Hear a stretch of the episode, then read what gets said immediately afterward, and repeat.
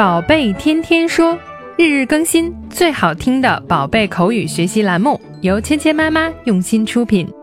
宝贝天天说，芊芊妈妈。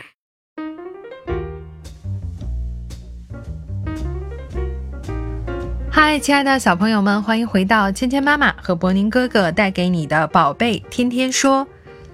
Welcome to 宝贝天天说 with Mia and Bo。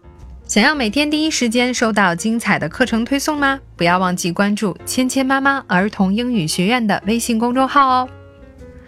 昨天我们认识了这一集的一个小主角儿，它呢是一个小生物，tiny creature。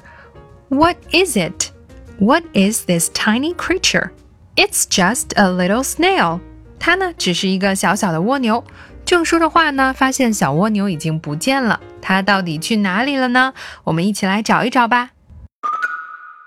He's hiding in his shell. Is that where he lives? Yes, it's his house. 好，今天的对话说的是什么呢？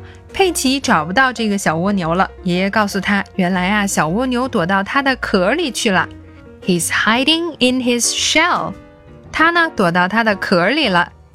He's hiding in his shell. Hide 这个词呢，就表示躲起来、躲藏。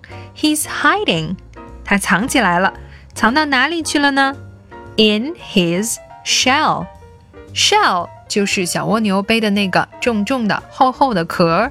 Shell 就表示有坚硬外表的这种壳。He's hiding in his shell.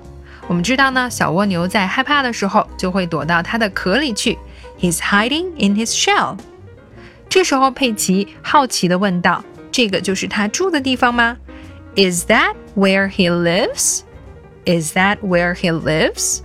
Live 就是居住的意思。Is that where he lives? 那个就是他住的地方吗？就是他的家吗？爷爷很肯定地告诉他：“Yes, it's his house. Yes, it's his house.” 是的，那个就是他的房子。Is that where he lives? Yes, it's his house. 今天我们学习的第一个单词是 hide，躲藏。hide, hide, hide, hide, hide. 今天我们学习的第二个单词是 shell，壳。shell, shell, shell, shell, shell.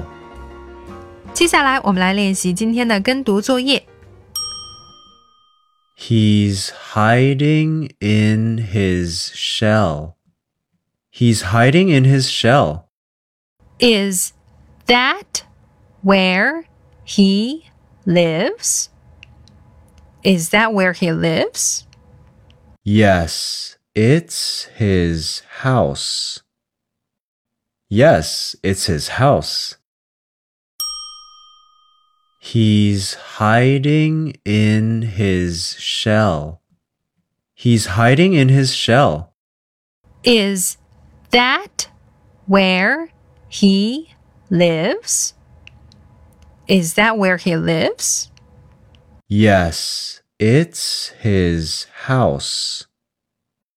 Yes, it's his house. 接下来我们来玩你问我答，小朋友们听到“叮”的声音后，请说出你的那句。Is that where he lives? Terrific job! He's hiding in his shell.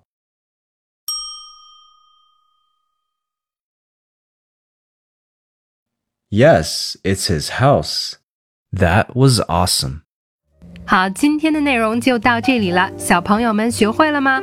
更多精彩的内容，请关注“芊芊妈妈儿童英语”的微信公众号，还有喜马拉雅专辑。我们明天不见不散。